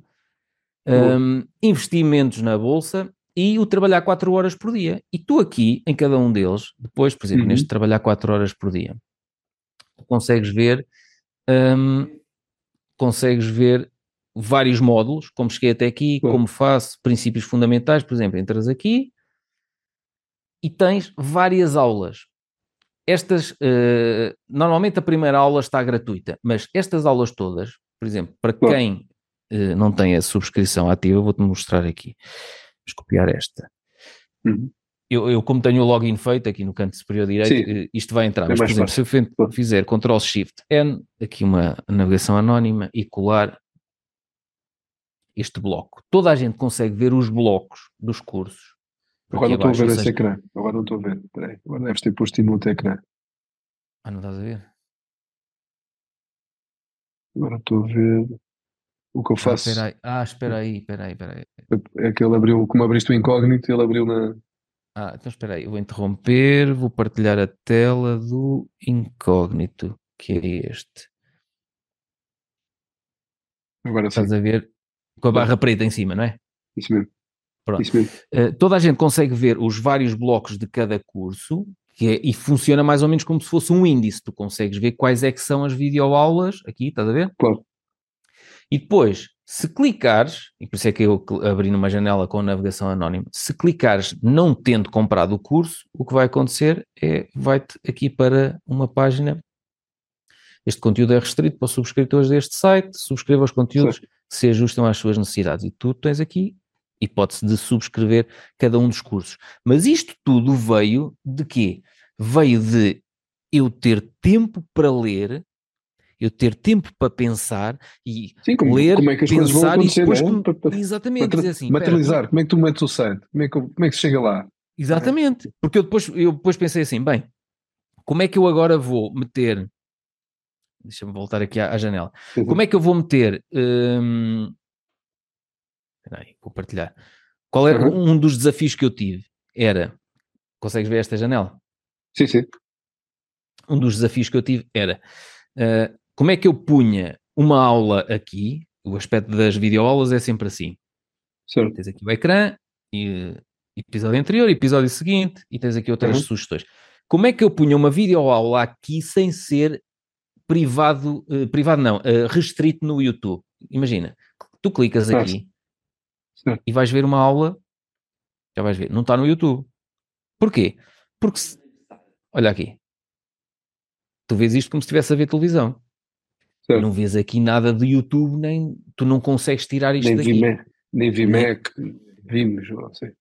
Isto está no Vimeo, vou-te dizer, isto está numa conta Vimeo Pro. Só que o Hum. Vimeo Pro o que te permite é, tu tens a opção de colocar lá vídeos em que dizes, este vídeo só pode ser incorporado no domínio silva-santos.com, ou seja, tu não consegues in- incorporar aquele vídeo Sim. em mais lado nenhum, e este vídeo, como a página está restrita a quem tem login, só quem tem login porque comprou o curso é que Certo. consegue assistir, e tu nunca consegues tirar o URL deste, deste vídeo. Certo. Logo aí estás a proteger o, o teu investimento, o teu conhecimento e também repara, respeitar ah. aqueles que investiram numa disto. Não é? Mas é preciso teres tempo para Ah, pensar nisto, porque toda a gente me dizia assim: metes isso em modo não listado no YouTube. E eu, e eu disse: pois, mas as pessoas depois clicam no, no link em baixo que diz YouTube, tiram o URL e fazem uma, listazinha com os URLs todos e conseguem, porque não listado, quem tiver o URL entra. Entro, sim.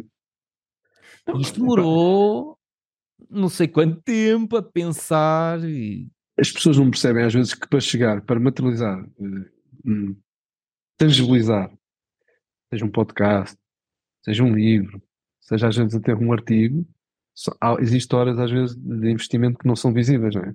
E de Uhum. conhecimento, por isso, e isso tudo para preparar, eu digo isto porque às vezes escrevo alguns artigos, e às vezes para fazer aquilo, aquilo não sai à primeira, é? às vezes sai tudo Olha, desgovernado. eu, eu dou um exemplo quando eu andava a explorar eh, colocar os livros em impressão a pedido na Amazon, ou seja, eles não têm lá Uhum. estoque dos livros, só quando é comprado eles imprimem na gráfica mais próxima do centro logístico da Amazon e a Amazon é que envia e eu recebo royalties. Eu demorei quase um ano para perceber como é que eu punha eh, os livros à venda na Amazon em impressão a pedido. E, e eu agora olho e digo assim: como é que eu demorei tanto tempo? Porque eh, ainda há dias houve um, um, senhor que me pediu ajuda para pôr o livro dele na Amazon. Eu disse: mande já a capa e, e, o livro. E passado quê? Três minutos, eu estava-lhe a ligar e disse: tá. E ele: tá o quê? Está na Amazon. E eu agora consigo-te pôr um livro em, em impressão a pedido em opa, 3, 4 minutos. Pronto, vá. É, Sim, é lenta a internet. É, é aquela máxima do, do, da pessoa que vai arranjar um computador, né? do parafuso. Isso. E, e eu, eu olho e digo assim: eu a primeira vez até conseguir chegar aqui eu demorei para aí um ano, porque tal, tal, depois ouvi num podcast, depois li num livro, e depois havia uma plataforma antigamente que se chamava Create Space, que depois foi comprada pela Amazon, Uhum. Eu Create Space, fui, fui, explorar a Create Space. Eu, epá, espera aí, tal. E depois, uh, uh, formato, não sei o quê, mete para lá o PDF. Ah, não pode ser assim, tem que ser com a capa já toda assim aberta, com não sei o quê. Pedi ao design, olha, faz-me uma capa. Na, na... Isto foi um processo todo, até afinar com os cortes da Amazon, com não sei o quê. E agora é limpinho, em 3 minutos. Pum. Já está. Diz uma coisa, como é que, como é que no fim, como é que tu consideras quando muitas vezes fazes workshops em que dizes ideias ridículas transformadas em negócios. Uh, qual, é, qual é o teu, entre aspas, critério tu consideras que uma ideia potencialmente pode ser ridícula hum. e, no entanto, consideras ela viável? Vou-te fazer a pergunta, vou-te responder com uma pergunta. Hum. Imagina que, se calhar já sabes que eu, que eu tenho este, este negócio, mas imagina que não sabias. E agora vou-te dizer assim: Ó oh, Luís, tive uma ideia brutal. Vou criar uma loja online Noctula Store, foi a primeira loja online uhum. da minha empresa, Noctula, não é? Noctula certo. Store. E eu dizia-te assim, Luís, tive uma ideia do caraças. Vou criar uma loja online, foi assim que ela começou, uhum. para vender, sabes o quê? Para vender modelos de currículo editáveis em Word. O que é que tu ias achar da ideia? O pessoal ia dizer, não, mas já existe antes. Date. Olha aqui. Modelos de currículo editáveis em Word. Quando eu mesmo disse isto, mesmo, toda a gente. não sabe usar, não é? não, quando eu disse isto, toda a gente me disse assim: vais ao Google e pões modelos de currículo em Word. Estão lá montes de modelos. E eu já pus. São feios para caraças.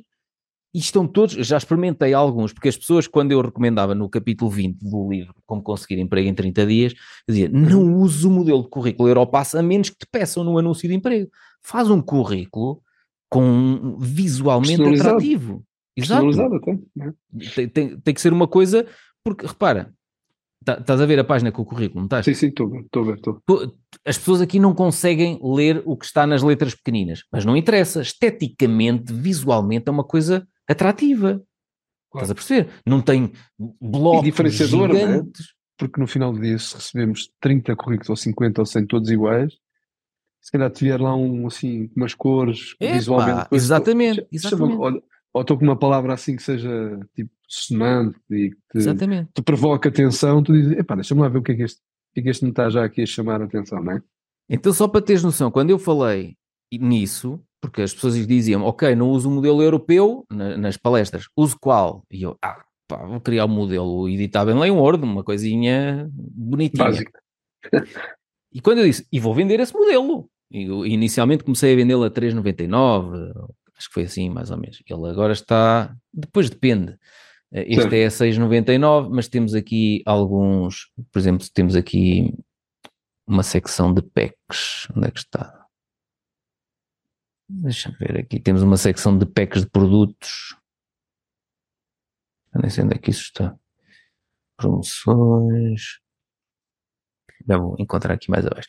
Uh, e, e, então aquilo que eu disse uh, era: vou criar currículos editáveis em Word e vou vendê-los. E as pessoas disseram não é viável porque existem gratuitamente na internet.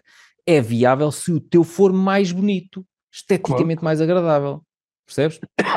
Claro. Então, quando eu lancei isto, eu posso dizer, agora isto já, já há muitos modelos e agora isto até tens no Canva, mas nós continuamos a vender modelos, mas agora vende muito menos. Mas quando eu lancei a loja online em 2016, eu posso dizer que em 2016, 2017, havia meses em que nós fazíamos 1.500, 1.600 euros de vendas de currículos digitais por mês. e estás a ver que tu dizes assim: E não, há nenhum, e, não há, e não há nenhum business plan que tivesse incluído isso. Não, exatamente. Portanto, para responder à tua pergunta, como é que tu consideras que é uma ideia ridícula que transformaste em negócio? Esta toda a gente me disse que era ridículo, porque inclusivamente já existia uh, acho... na internet gratuitamente. Sabes que, Pedro, uh, se me permites aqui, a resposta às vezes é simples, sabes o quê? É hum. fazer. Pois, experimenta. Mas, porque por vezes aquelas que nós achamos que são as melhores ideias, alguém é que vai dizer se efetivamente são boas ideias. E aquelas que não são potencialmente boas ideias, se calhar alguém vai dizer, epá, isso, isso é a mesma dor que eu tinha. E tu estás-me a ajudar numa coisa que eu tenho aqui imensa dificuldade. E se calhar tu arranjas clientes sem saber nem escrever. Não é? Porque tu no Google, não, e, às vezes, bem, e, às vezes até... depois não sabes escolher, não é? Pois, e às vezes até acontece as pessoas, é pá, tu não tens o audiolivro? Eh, não, vou lançar. E depois tu avisas as pessoas que lançaste o audiolivro e todos aqueles que diziam, é pá, se tivesse eu comprava. Não compram. e tu dizes, oh palhaço, então tu levaste-me a fazer um produto. Isto é como os amigos, não é? A gente diz, é pá, vamos aqui não, comprar. Não, os amigos não servem para, para os negócios, não, não, não. Só, só para te pedir borlas. Boa. E como é que, como é que nasce, uh, ou seja, houve alguma motivação específica para, para criar o teu podcast? E porquê, não sei se alguma vez alguém te perguntou, porquê Ave Rara? Opa, o podcast veio eh, primeiro em 2017. Eh, eu fui convidado para um podcast do Francisco Teixeira que se chamava Blog Hack, acho eu, que depois ele, ele passou a chamar Marketing Cast. Um, eu fui o convidado número 10 eu nunca tinha, eh, nem nunca tinha ouvido um podcast, nem foi para aí 2017. Um, lia muitos livros, mas nunca tinha ouvido podcasts e gostei de participar no podcast dele. E uma altura uh, mandei-lhe um e-mail a perguntar uh, se ele me podia ajudar, que eu achava piada aquilo e que se calhar até ia criar um podcast sobre emprego ou uma coisa assim, já porque eu tinha lançado o livro, não é? Claro. Ele disse: é pá, explique-te. Fez-me assim um vídeo, mais ou menos a explicar as bases, o que, que, como é que eu devia fazer, como é que eu depois podia pôr na, no Anchor.fm, que é o Spotify, Spotify Sim, for Podcasters, para aquilo ir para não sei quantas plataformas automaticamente. E, e depois terminou com: Mas olha, e se criássemos um podcast em conjunto? E então criámos um podcast chamado Conversas Despreocupadas. Não sei se algum dia viste um. Não. Por acaso não. Gravámos 96 episódios. Um, Boa. Foi, gravámos 96 episódios pá, e aquilo foi. Era uma coisa. Inicialmente só em áudio. Terapia.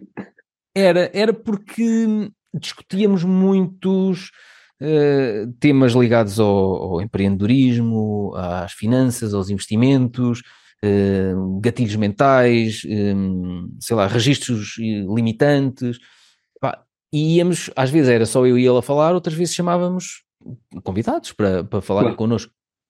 E, entretanto, em, em, já não sei quando é que foi, pá, decidi, olha, não, eu quero acabar aqui com vários projetos, um deles é esse, porquê? Porque eu tenho uma disponibilidade imensa, o Francisco uhum. não. E então eu, por exemplo, gostava, eu gosto de trabalhar em avanço, eu gosto de gravar episódios de podcast e depois já ter dois ou três meses, eh, todas as semanas, episódios certo. agendados.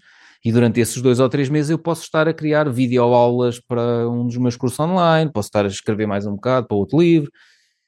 E o Francisco não conseguia fazer isso. Então fizemos uma vez uma semana seguida de gravação de episódios. Ele disse: pá, oh Pedro, eu não posso voltar a fazer isto. violência. Isto... Não, isto, para além de ser violência, eu depois fico com o trabalho todo pendurado porque tive uma semana inteira sem, sem trabalhar, porque tivemos a gravar episódios.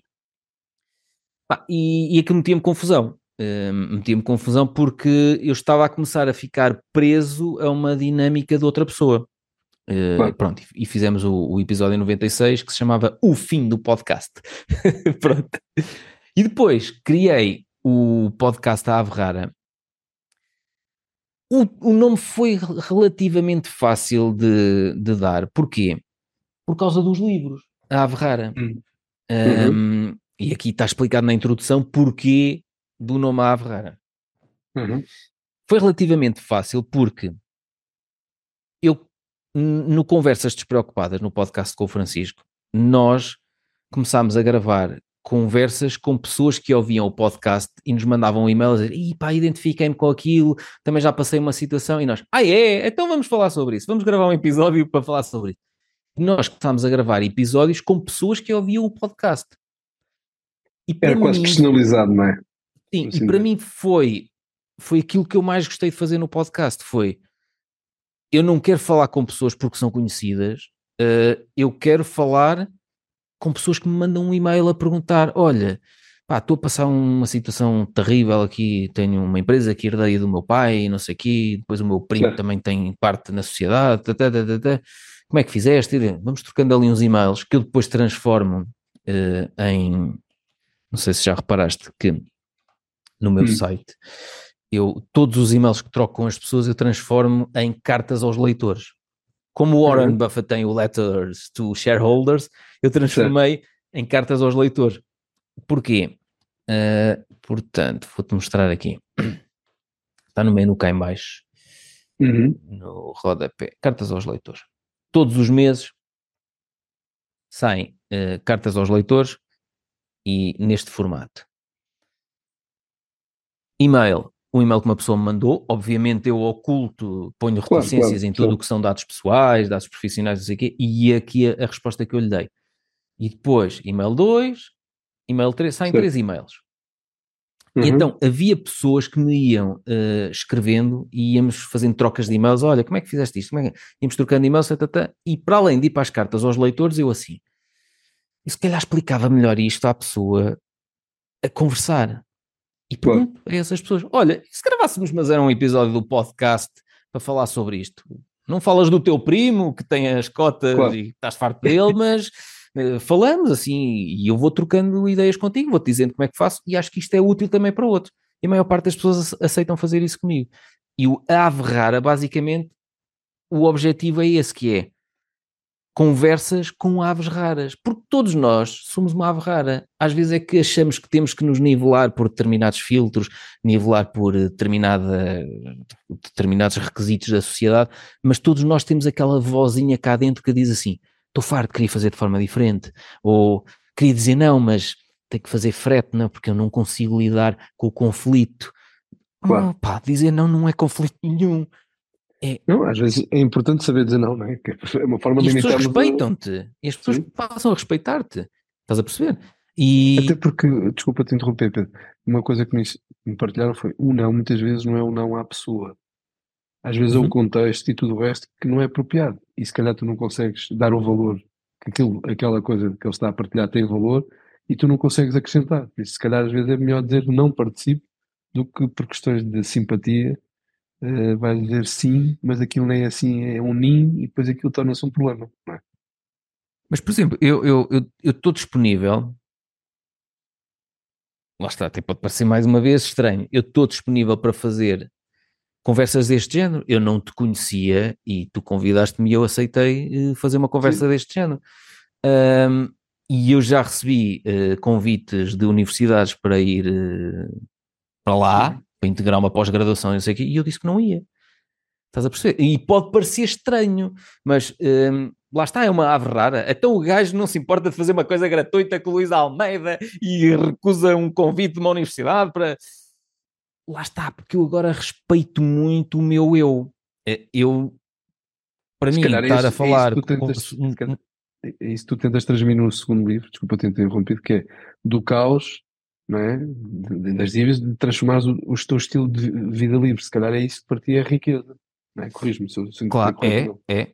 A maior riqueza é eu chegar a casa às seis e pouco da tarde e pá, irmos jantar às sete e pouco e estar com a minha esposa e vermos Netflix ou Prime Video, filmes, séries, nós adoramos. Aquilo é a maior riqueza para mim. A maior riqueza é não vir trabalhar de manhã e poder ir tratar da minha saúde física e mental no ginásio, na sauna. Temos lá um, um grupo na sauna com quem gosto de conversar. Pá, tem lá vários empresários, está lá um, um, um, advogado que é, epá, esse aí eu tenho que gravar um dia destes um, um podcast com ele, porque ele é uma enciclopédia de história, geografia, política, religião, epá, não, é, é qualquer coisa. Então aquilo não é sauna, é mentorship, é isso? É, juro-te, é mesmo. Eu chamo-lhe o gangue da sauna, mas. E, e, já chegou a haver situações em que entraram pessoas uh, menos interessantes com conversas que nem nos interessa muito e o uhum. gangue todo, é pá, já está muito quente, temos que ir lá fora. Sai dali e vai ao banho turco. Ou seja, continuamos a conversar no banho turco. É fazer a filtragem de. Sim, já nos protegemos também para membros que. Opa, fogo, ele não vai dizer nada de jeito, vamos sair daqui. oh, no meio dessa tua experiência, vais tendo com várias pessoas e falando, que eu acho que isso acaba também sendo uma riqueza. Há algum hum. conselho, não digo, talvez esta palavra pode ser um bocado soar forte, mas alguma recomendação, algum conceito que tu gostes de partilhar com aqueles que potencialmente querem avançar com os seus próprios projetos e se calhar uh, gostasses de partilhar pouco que tenhas passado? Dos seus próprios projetos, criar o seu próprio emprego. Sim, por exemplo. aquilo que eu recomendo é uh, começar devagarinho e hum, não ter expectativas demasiado altas, ir fazendo aos poucos. Ainda há dias estava um, um rapaz que me escreveu, que está lá no meu curso de investimentos na Bolsa, e ele disse assim: opá, este mês uh, os, os, os, posts que eu fiz nas redes sociais trouxeram menos uh, entradas no meu site. O que é que achas que eu devo fazer? Eu disse: continua a publicar, escreve mais uns artigos e faz isso durante 10 anos. Daqui a 10 anos avaliamos. e ele, pô, tu és mesmo fã dos 10 anos. Não? É sistematizar. Consistência. consistência, exatamente. E sistematizando os processos, tentares automatizar processos de publicação nas redes sociais, por exemplo, usa uma plataforma tipo buffer.com tu podes lá Sim. pôr uh, Facebook, Instagram, LinkedIn, não sei o quê, pumba, metes lá tudo. Eu tenho um mapa de partilhas com todos os artigos que tenho no meu site, tenho tudo em Excel, é só copiar, tric, tric, tric, tric, agendo 100 dias seguidos. E só ao fim de 100 dias é que repetimos o processo todo outra vez de lá meter mais artigos. Um, Mas isso, isso implica também, como tu estás a dizer, consistência, planeamento, aquilo que tu gostas de fazer, pensar primeiro antes de fazer. Exato. É, né? E, não, e aquela coisa de, o, não, quando eu digo não teres pressa, uh, nem demasiadas expectativas, é quando me vem com aquelas coisas, é, eu vou fazer um canal YouTube, o YouTube para ganhar com os, os anúncios, não sei o quê. Oh, oh, oh, já estás a começar mal. Eu digo logo, já estás a começar mal.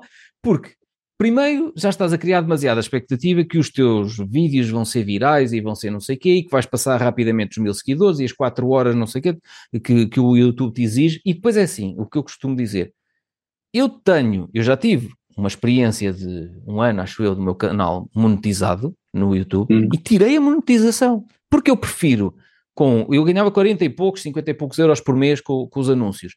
Eu prefiro abdicar desse valor e dar uma experiência limpa a, a quem entra nos meus vídeos no YouTube. Não há anúncios. Claro. Do que estar a. Porque a mim irrita-me quando entro num, num, claro. num vídeo 15 segundos da Laranja da não sei onde. Opa, a sério? Se eu preciso já não ver o resto. Não, muitas vezes até digo assim, oh, já nem vejo, acabou-se. Já nem vejo o vídeo.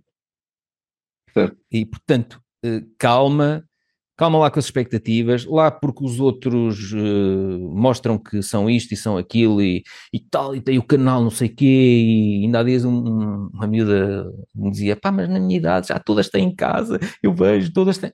Não tem nada, eu disse. Ou foram os pais que lhe pagaram a casa, ou estão a pagar uma exorbitância de empréstimo, portanto, não acreditas naquilo que tu vês, as influências, não sei o quê, não tem borbulhas, porque têm filtros, uh, não é? São os filtros do TikTok que lhes tiram as borbulhas e, e as pessoas depois acham que a maior parte das pessoas são eh, super felizes, são super realizadas, ah, que têm tudo facilmente. Não sei. Mentira! Quem diz que tem facilmente está a mentir. A maior parte das vezes está a mentir. Percebes?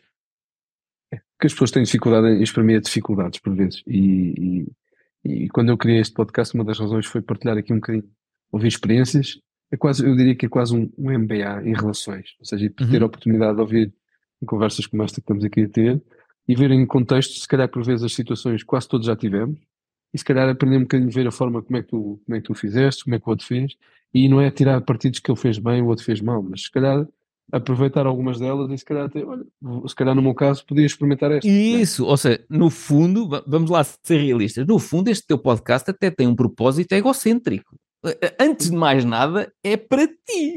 é uma conversa que tu estás a ter para tu partilhares ideias e outras pessoas que te deem uma ideia, tu dizes: Olha, giro, se calhar vou experimentar no meu negócio. Claro, isso mesmo. E eu acho que quando começamos um projeto assim, essa é outra dica também para quem vai começar agora um projeto. Se tu começas um projeto porque realmente te apaixona uh, uh, perceber como é que outros fizeram, isso vai-se notar, vai ser uma coisa natural e, uhum. E, e, as pessoas vão gostar porque uh, vai fluir de forma completamente diferente. Agora, se já estás ali a falar num formato uh, em que, e a seguir vou passar aqui uma publicidade em que não sei o quê, opá, as pessoas já pressentem, já, já lhe cheira à distância o vendedor da banha da cobra, não é? Claro, é isso mesmo. Diz uma coisa, algum conceito que te deram? Não te esqueças o que vais dizer, porque um amigo meu estava-me a dizer, ai, eu já vi que agora criaram uma influencer, uma imagem com inteligência artificial e depois ela é patrocinada por iogurtes sim. e por não sei o quê e já ganha não sei o quê, vou criar uma... Pronto, já estás a começar com um princípio errado. Não, mas isto sabe que as pessoas, eu acho é que as pessoas podiam... Só a chapada. É, também às vezes, mas há uma coisa, eu acho que é importante, devemos copiar dos que fazem bem, efetivamente. Mas também devemos pensar aquilo que aplica ao nosso contexto lá porque os outros, uh, eu gosto de fazer desporto, okay? e o desporto que eu faço não quer dizer que todos tenham que fazer, eu gosto de fazer surf, não quer dizer que todos tenham que fazer surf. Claro. Por isso eu acho que cada um tem que uh, olhar para si e identificar. E se calhar por vezes, como nós, como tu estavas a dizer, passa sempre aquela imagem que tudo funciona bem, são todos felizes, ninguém tem problemas. Parece que ficamos admirados quando ligamos um telejornal, eu raramente vejo, mas quando vejo, infelizmente, eu digo só dá notícias tristes, Exato. E parece que estamos a falar em mundos completamente diferentes. Né? Nas redes sociais é tudo bonito. E depois parece que no contexto real do nosso dia a dia não é a realidade. Não é? Mas nunca é bonito. Porque é raro, é raro o dia em que tudo corre na perfeição. Há sempre qualquer claro. coisa. Ainda há dias no, no sábado liguei o computador, isto não, não arrancava, mas depois ficava assim um ecrã preto e o rato a passar assim de um lado para o outro. Levei à FNAC, uh, pá, foram super simpáticos e, portanto, não, não estou aqui a falar mal do que me fizeram. Foram super simpáticos, super prestáveis, não sei o quê, e o rapaz disse-me assim: olha, faço-lhe aqui o repor. E eu, opá, faça lá o que quiser, desde que isso. Mas repor limpou-me tudo. E eu assim, quando cheguei aqui, funciona, mas olha, agora não tenho Outlook, não tenho nada, vou ter que instalar tudo outra vez. Depois que me dizia outro, repôs ou não repôs? Repôs, repôs. ele repôs. Depois eu, eu na, na, ao sábado costumo ir à tarde à sauna. Encontrei lá um amigo meu e eu assim, opa, eu tive que ir à sauna, mas que eu já estava, eu assim, já não posso ver isto. E ele, o Quando eu lhe contei ele, quando lhe contei isso, ele, onde é que está a arma? Tu, tu deves ter pensado, onde é que está a arma? Repôs ou não repôs? Mas onde é que está a arma? Uh, Opa, mas pronto, uh, foram super simpáticos, super competentes, mas lá está. Ele, ele se calhar devia era ter, ter tentado um ponto de restauro anterior, ou uma coisa assim do género, não sei. Não, até ter perguntado, olha, eh, uma das situações aqui é repor, não sei se tens backups, ou se queres fazer backups, ou não sei o que, tu se calhar tinhas, naquele momento tinhas-te apercebido. A minha sorte é que eu, eu, não tenho nada no computador, porque eu trabalho, eu tenho tudo na cloud. Portanto, usamos o SharePoint, está tudo na cloud. A questão é, mas temos programas, eu tenho o Vegas Pro para a edição dos vídeos, tenho o Outlook, eu não uso o Outlook da cloud, não gosto. Uso o Outlook instalado aqui no computador. Tenho o Outlook aqui. Epá, até pequenas coisas do género. Ah, agora tens que descompactar aqui o fechado. Ah, não tenho o WinRAR, tenho que ir buscar o WinRAR. Pá, o quê, meu? Foi uma, uma tarde animada. Pá, que horror. Por isso, isto para dizer o quê? Isto não acontece só aos outros. Uh, e, claro. e, quando tu achas que estás a ter tudo perfeito e não sei o quê, há um dia em que vai acontecer qualquer coisa. Mas depois não penses que é que são os astros a, a desalinhar-se para te lixar e só podia, não é? Quer dizer, estava aqui tudo prontinho para eu agora e não, pumba! Não é. Acontece. Pronto. Ia-te perguntar há pouco algum conceito que deram tu guardas como referência? Sim. Foi um senhor de 82 anos, na sauna. Epá, eu na sauna tenho tido iluminações brutais. Acredito que já tinhas um projeto a construir na sauna, mas força, peço desculpa. Opa, aquele grupo de mastermind, olha que aquilo já é um projeto giríssimo. Já é um projeto muito engraçado. Num, num, pronto, as pessoas que nos conhecem sabem, e eu vou, o meu gestor de projeto, o Daniel, ainda há dias eu lhe disse, ele só agora começou a ir para o ginásio uh, e já começou a aparecer na sauna. E eu digo, aparece na sauna, nós àquela hora estamos lá, tu vais ouvir conversas incríveis, tem lá pessoas incríveis. Uh, mas foi um senhor, acho que tinha 82 anos, que me disse qualquer coisa do género e foi giro que foi naquele processo em que eu estava, tinha vindo a transformar, a trabalhar menos horas por dia, tá. Tá, tá. e ele estava a dizer que uh, falou que trabalhou uma vida louca, não sei o que, não sei o quê, e disse que devia ter trabalhado menos e que não conhecia ninguém da idade dele e mais velho que chegasse àquela idade, olhasse para trás e dissesse devia ter trabalhado mais horas. e eu nunca mais me esqueci daquilo, porque naquele momento aquilo fazia sentido para mim, porque eu estava num processo de uh, ir para o ginásio e ir para a sauna para não vir para aqui, para o escritório, para me obrigar uhum. mesmo. Não vais tantas horas para o escritório. Porque eu, para mim, se me fechares aqui 24 horas, está fixe. Não, tantas horas não, que eu gosto de estar com a minha esposa. Uh, mas eu adoro estar aqui no meu cantinho a experimentar claro. coisas. E, pá, nunca mais me esqueci disso. Portanto, chegares aos 80 e tal anos ou mais, certamente não vais dizer devia ter trabalhado horas a mais. Ou devia ter trabalhado mais horas. Acho que não vais dizer isso. Bom, qual, algum hobby que tu tenhas que tu queres partilhar? Além da sauna, vá. Pá, antes uh, tenho aqui, tenho aqui na parede, não sei se consigo mostrar aqui. Tenho aqui as minhas guitarras todas. Sim. E, e eu antigamente, e tenho aqui atrás, olha, estás a ver aqui sim, o, sim, meu já vi, já vi. amplificador. Antigamente ainda pegava, de vez em quando ainda pego nas guitarras e vou tocando. Durante muitos anos toquei, toquei em, em bandas, tinha vários projetos de rock alternativo e opa, mas a determinada altura decidi que queria dormir à noite e como os concertos são à noite uh, opa, foi lixado porque eu era vocalista e guitarrista e portanto a banda acabou um, como eu queria passar a descansar, uh, eu decidi, pá, falei com todos os membros da banda e disse abertamente: pá, eu vou deixar os concertos à noite e, portanto, quero sair da banda porque eu quero dormir à noite.